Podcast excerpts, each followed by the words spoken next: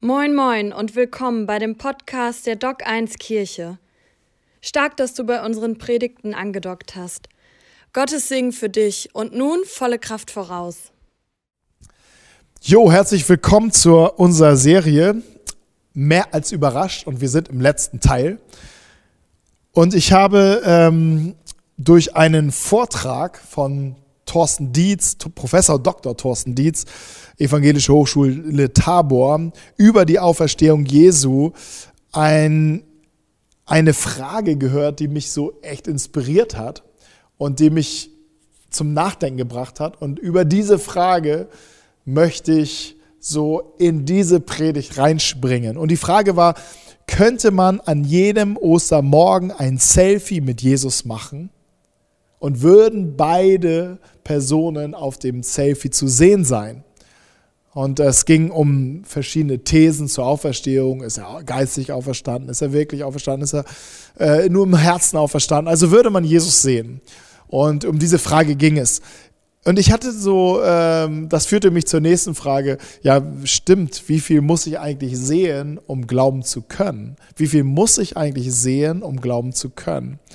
Und habe dann für mich gedacht, wenn ich so ein Selfie mit Jesus machen würde am Ostermorgen, also ich gehe da, also ich bin fest davon überzeugt, dass man uns beiden gesehen hätte. Es wäre ein cooles Bild.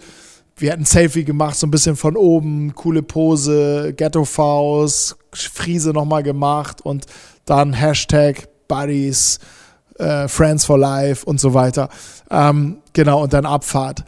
Ja, aber dann davon wäre ich überzeugt oder bin ich überzeugt, dass das genauso wäre. Aber ich musste dann auch feststellen, das, was ich auf diesem Bild sehen würde, wäre gar nicht der Kern dessen, was ich glauben würde.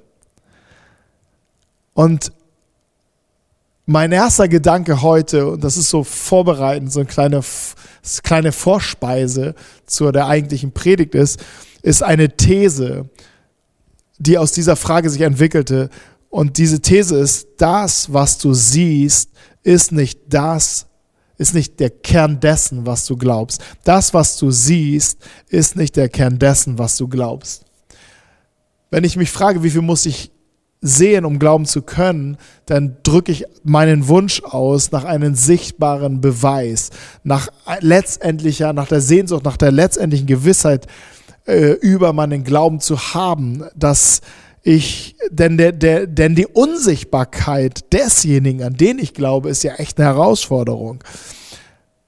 Aber auf der Ebene des Greifbaren, des Spürbaren, des Messbaren ist der Glaube nicht zu erfassen. Ist der Glaube an den auferstandenen Jesus nicht zu erfassen. Und da denke ich an zwei Dinge, die sehr zusammenhängend sind und das Zentrum des Evangeliums der guten Nachricht von Jesus. Der Tod und die Auferstehung von Jesus.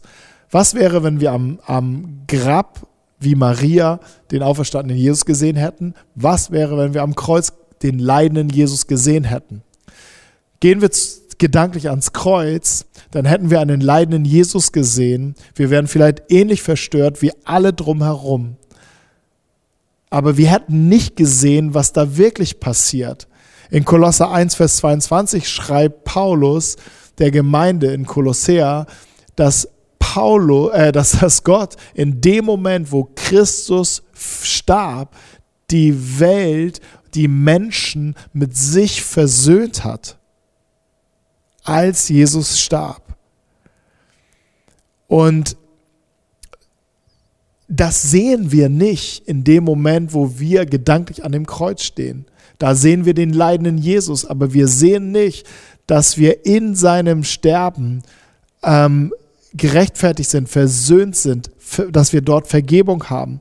Auch in den auferstandenen Jesus ist das ist das ähnlich, das ähnliche Prinzip. Jesus wäre vielleicht greifbar für uns und wir sagen, ja, Jesus lebt, aber wir würden nicht sehen, dass Jesus nicht einfach wieder da ist, sondern dass Jesus auferstanden ist durch die Kraft Gottes, durch die Kraft des des Heiligen Geistes auferstanden ist zu einem neuen Leben. So schreibt es im Römer, schreibt es Paulus im Römerbrief und erinnert sie daran, was in der Taufe geschieht. Wir sterben mit Christus und wir stehen mit ihm auf zu einem neuen Leben. Also in dem Moment entsteht ein neues Leben und Christus kommt und er erscheint uns, aber er ist schon in diesem neuen Leben, in dieser neuen Realität. Wir sehen sie noch nicht und wir sehen schon gar nicht, dass, dass diese selbe Kraft, wie Paulus schon in einem anderen Brief an die Gemeinde im Epheserbrief schreibt,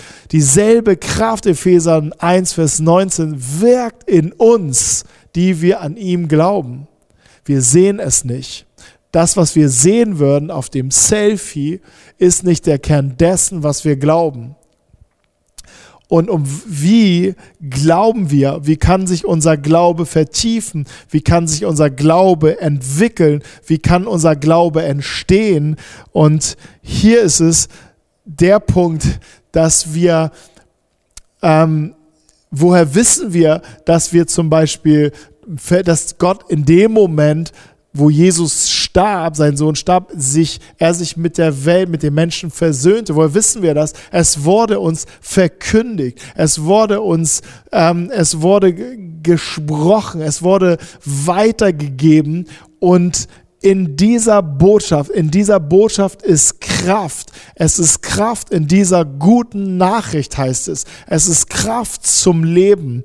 Und wir sehen diese Worte nicht, wir hören sie. Aber in, durch unser Hören entsteht Glauben und Vertrauen. Die Kraft ist in dem Wort von den Ereignissen und von den Dingen, die dort drinnen tief verborgen liegen. Und hier entsteht der Glaube. Luther sagt, ich habe es letztens schon gesagt, ich wiederhole mich hier, aber es ist wichtig, wir müssen mit den Ohren sehen, wenn wir glauben wollen. Mit den Ohren sehen. Und wie wir den Glauben, wie der Glaube sich jetzt entwickeln kann, wie wir das tiefer liegende sehen und erfassen können mit unserem inneren Augen, wie wir es glauben und vertrauen können, wie wir hier Entwicklung erleben oder Vertiefung erleben, das möchte ich mit dir anschauen und bin ähm, bei Lukas 24. Das ist der, das letzte Kapitel, das, ähm, das Lukas schreibt über das Leben, das, das Leben, das Sterben und der, die Auferstehung Jesu. Und hier ist das Finale. Und er schreibt hier eine, eine merkwürdige Geschichte noch zum Abschluss. Es ist nicht eine typische Pointe, nicht ein typischer Höhepunkt. Wahrscheinlich hätte er in Deutsch für den Aufsatz nochmal einen Minuspunkt bekommen, weil das überhaupt gar kein Höhepunkt ist, fast schon zusammenhangslos wirkt. Es ist die Geschichte um Kleopas und, einen Unbe und seinen unbekannten Freund. Kleopas und sein unbekannter Freund, wer ist es? I don't know. Wir hören nichts vorher von ihnen und wir hören auch nichts nachher von ihnen. Aber wir lesen jetzt über ähm, im Finale des Lukas-Evangeliums einen sehr langen Abschnitt, den ich nicht im, in, im, im Ganzen vorlese. Ich gebe dir nur einen kurzen Überblick und dann gehen wir vertieft rein. Die beiden, sie gehörten mit zu der ganzen äh, zu dem ganzen Kreis der Jünger und Nachfolger von Jesus. Jesus ist auf, gestorben und auferstanden. Sie hörten davon, dass, ähm, dass Jesus, dass das Grab leer ist. Aber sie waren so durcheinander und so traurig und so so am Ende, dass sie sich entschieden haben zu gehen. Sie waren auf dem Weg nach Emmaus, es ist elf Kilometer von Jerusalem entfernt und sie, war, sie gingen weg von den anderen und sie waren sehr traurig. In der Geschichte kommt Jesus an ihre Seite und äh, redet mit ihnen und hat dann ähm, eine ganze Zeit sprechen sie dann über die über die Geschehnisse und Jesus nimmt sie mit rein, erklärt sie, aber sie erkennen ihn nicht. Dann äh, haben sie ein Abendessen zusammen, Jesus bricht das Brot, in dem Moment erkennen sie ihn, sind ganz erstaunt, sind begeistert, Jesus ist weg. Dann rennen sie zurück zu ihren, zu ihren Freunden nach Jerusalem und berichten ihnen, hey, ähm, Jesus ist auferstanden, aber die Jünger selbst begegnen ihn auch schon. Ja, wir wissen, er ist auferstanden. Er ist Simon Petrus erschienen. Das ist ungefähr so der, der, die, die Geschichte. Wie gesagt, es sind viele, ein großer Teil. Und es ist echt erstaunlich, dass ähm, Lukas so viel Zeit nimmt, über diese beiden Unbekannten zu sprechen. In dies, an dieser Stelle, an dieser prominentesten Stelle seiner, seines Berichtes. Er hätte auch über Simon äh, sprechen können, wie, wie Jesus Simon erschienen ist. Das wissen wir gar nicht. Oder wie er vielleicht seiner Mutter erschienen ist. Mit der fängt Lukas seine, seine, äh, seinen Bericht über Jesus an, über die Geburt. Maria hat da eine Hauptrolle. Aber am Ende kommt sie überhaupt nicht vor, sondern da kommt Kleop Kleopatra, Kleopas, Kleopas, sorry, und, und, und der Freund ohne Namen, äh, Phon, Freund ohne Namen. Er, er kommt, äh, die beiden kommen davor und, und haben eine prominente Stelle. Viel länger, fünfmal so lang wie das Vaterunser ähm, ist dieser Bericht. Warum? Das war so mein erster Gedanke. Warum diese beiden Männer, die wir vorher und nachher nie wieder erleben werden? Ähm, es scheint so beliebig zu sein, dass, dass, dass Lukas sie auserwählte oder diese Geschichte nahm. Und ich glaube, genau das ist auch das, das Ziel.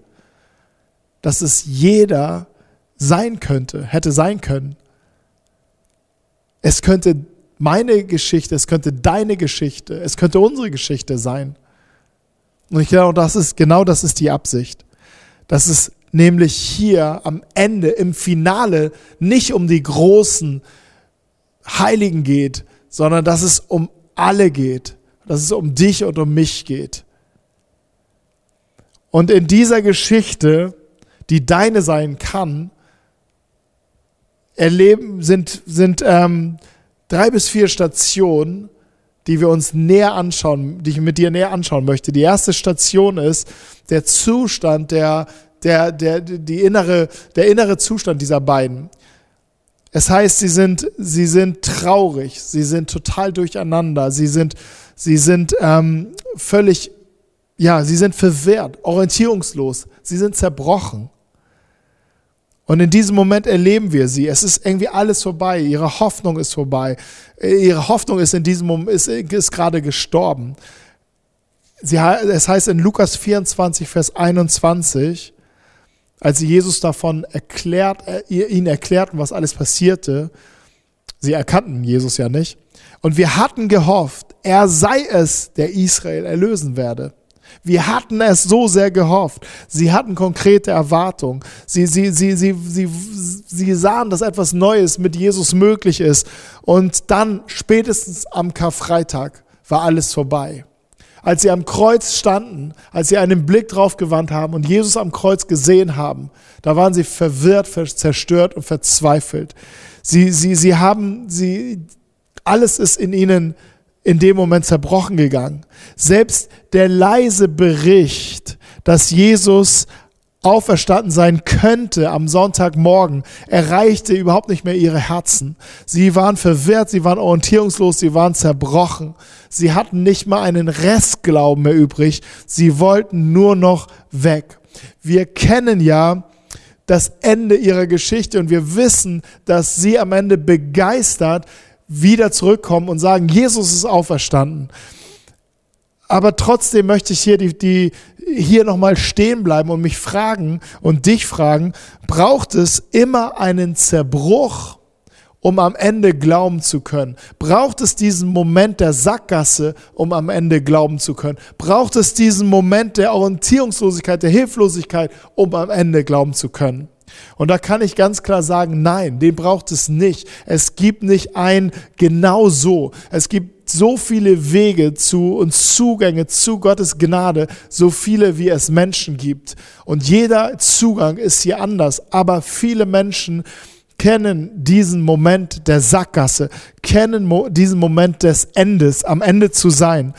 Und hier äh, sehen wir aber, dass es auch eine Kraft gibt an diesem Moment.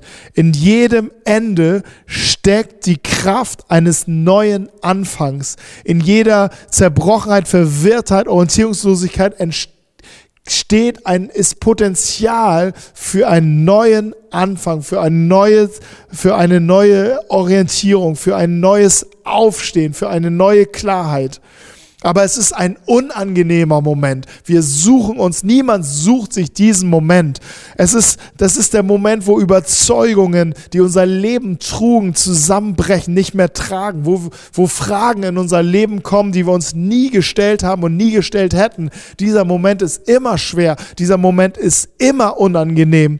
Und dennoch ist in diesen Momenten die Kraft und das Potenzial und der Same für etwas Neues, was entstehen kann.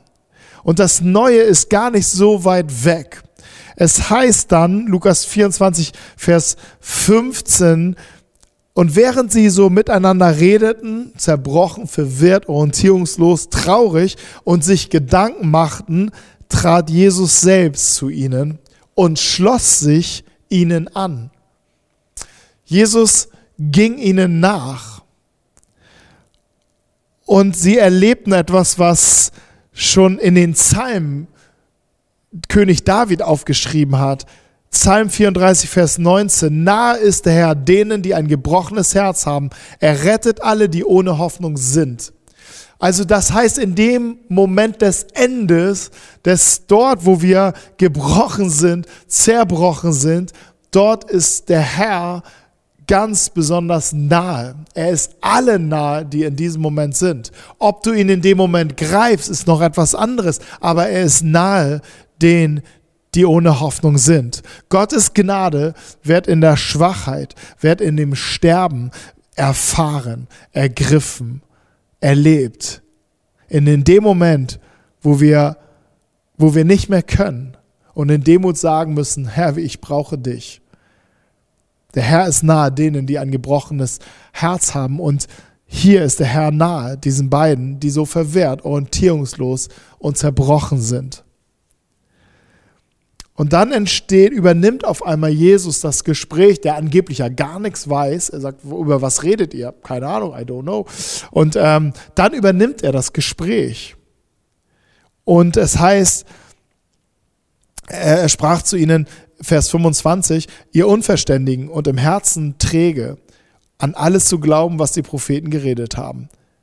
Musste nicht der Christus dies leiden und in seine Herrlichkeit hineingehen? und von Mose und von allen Propheten anfangend, erklärte er ihnen in allen Schriften das, was ihn betraf.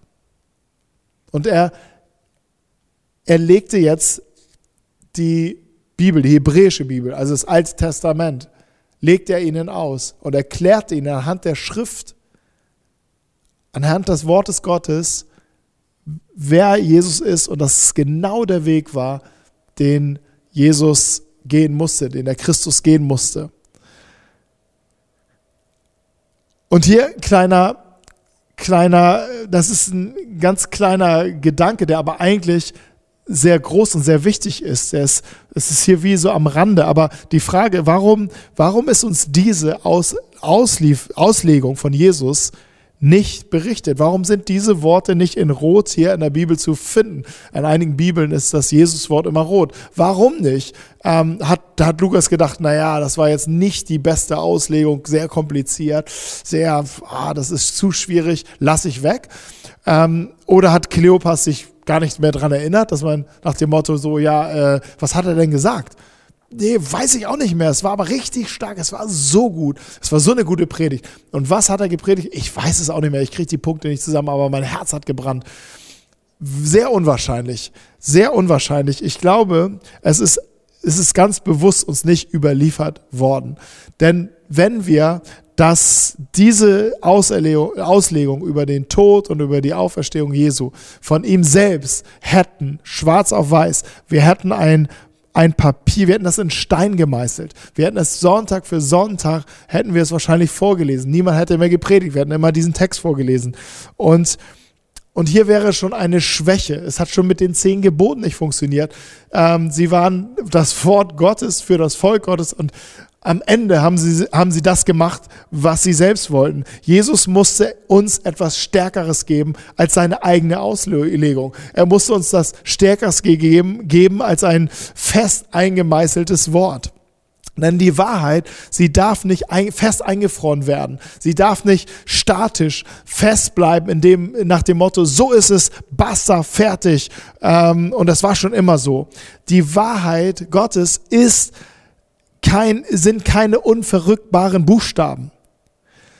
Und da, da möchte ich dich kurz mit reinnehmen, weil dieser Gedanke ist so wichtig. Und vielleicht hört er, dich, hört er sich ein bisschen bedrohlich an, weil du denkst, aber, die, die, aber das Wort Gottes, die Bibel, das ist doch die Wahrheit. Und da steht das Wort doch und das ist doch unverrückbar.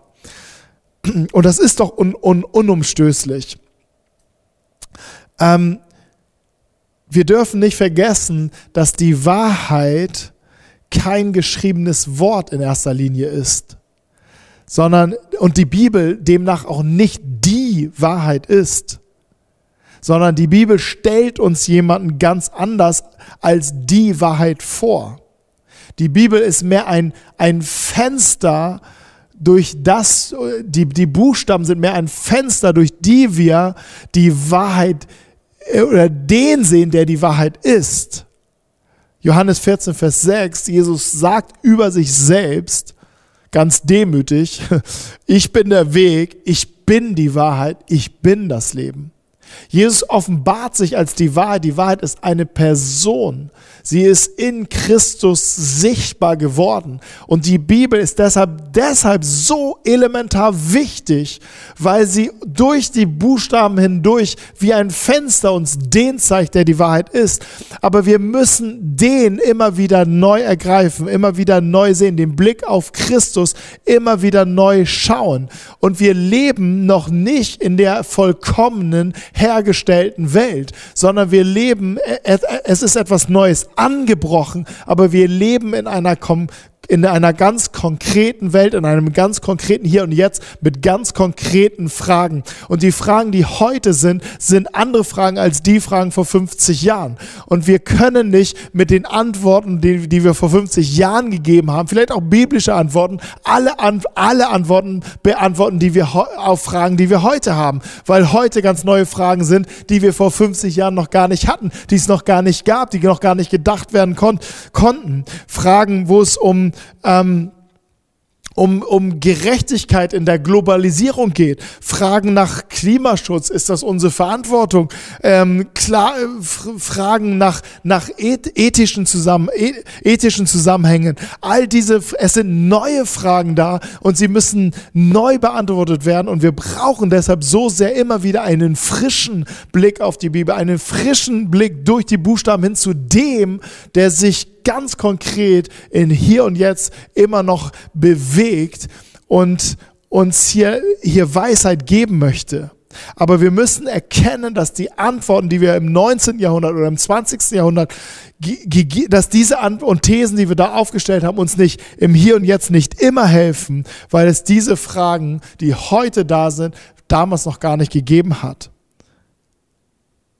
Und das kann auch immer wieder zu einem Zerbruch führen. Es kann auch immer wieder auch zu Momenten, wo ich Orientierungslosigkeit habe, wo ich verwirrt bin, weil ich neu Jesus suchen muss, weil ich ihn neu suchen muss in diesen Fragen. Und was ich hier interessant fand, ist, dass Jesus ihnen diese Antworten gibt, sie in die Wahrheit hineinführt und dass sie ihm zuhören, aber ihn noch nicht sofort erkennen. Und vielleicht spricht Jesus in diesen Tagen auch in, auf vielerlei Art und Weise und auch in, in, in Dingen oder durch Menschen oder durch Situationen oder durch Zusammenhänge, die wir vielleicht gar nicht sofort auf ihn zurückführen. Aber wir sollten hier ganz offen bleiben ganz nah an dem Wort Gottes, aber immer mit dem Blick wir hindurch auf den, der die Wahrheit ist. Und das ist ein Lernprozess, aber ich glaube, nur so werden wir ähm, den Fragen der Menschen und dieser Zeit wirklich am Ende gerecht und können ihnen helfen, können helfen, den sichtbar zu machen, der die Wahrheit ist. Und das funktioniert nur dann, wenn wir Jesus zu unserem Herrn machen und nicht Jesus einfach in unser Leben holen, das dann nach den alten Sichtweisen irgendwie funktionieren muss.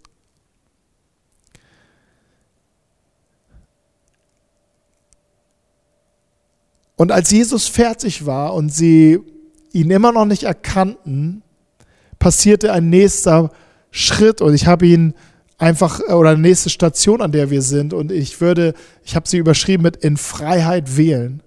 Denn das heißt Lukas 24, 28, so erreichten sie das Dorf, zu dem sie unterwegs waren. Jesus tat, als, er, als wolle er weitergehen. Aber die beiden Jünger hielten ihn zurück. Bleib doch bei uns, baten sie. Also Jesus wollte gehen. Ja, vielleicht wollte er gar nicht gehen, aber, aber er tat, als wollte er so weitergehen. Und dieser Moment ist wichtig. Dieser Moment ist total wichtig, denn wir haben das schon bei Thomas gesehen letzte Woche.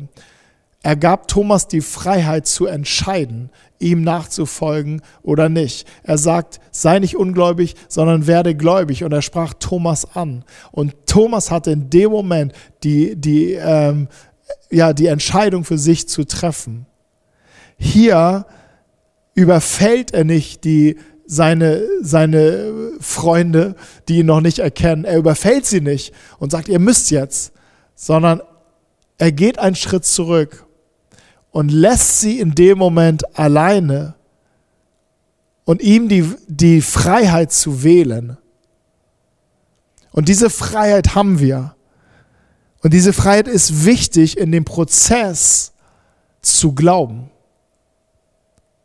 Niemand kann dir sagen, du musst das tun. Wenn du glaubst, musst du dies tun. Wenn du, wenn du, wenn du ähm, Jesus nachfolgen willst, dann läuft das nur so und so. Das sind die drei Schritte, die du tun musst.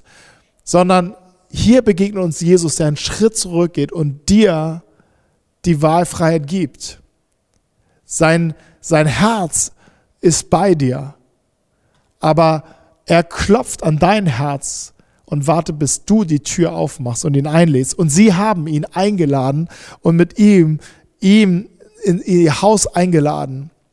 Und als sie mit ihnen am Tisch saßen, Lukas 24, 30, nahm er das Brot, dankte Gott dafür, brach es in Stücken und gab es ihnen. Da wurden ihre Augen aufgetan und sie erkannten ihn. Noch im selben Augenblick verschwand er. Sie sahen ihn nicht mehr. Sie erkannten ihn witzigerweise in dem Moment, wo er das Brot brach.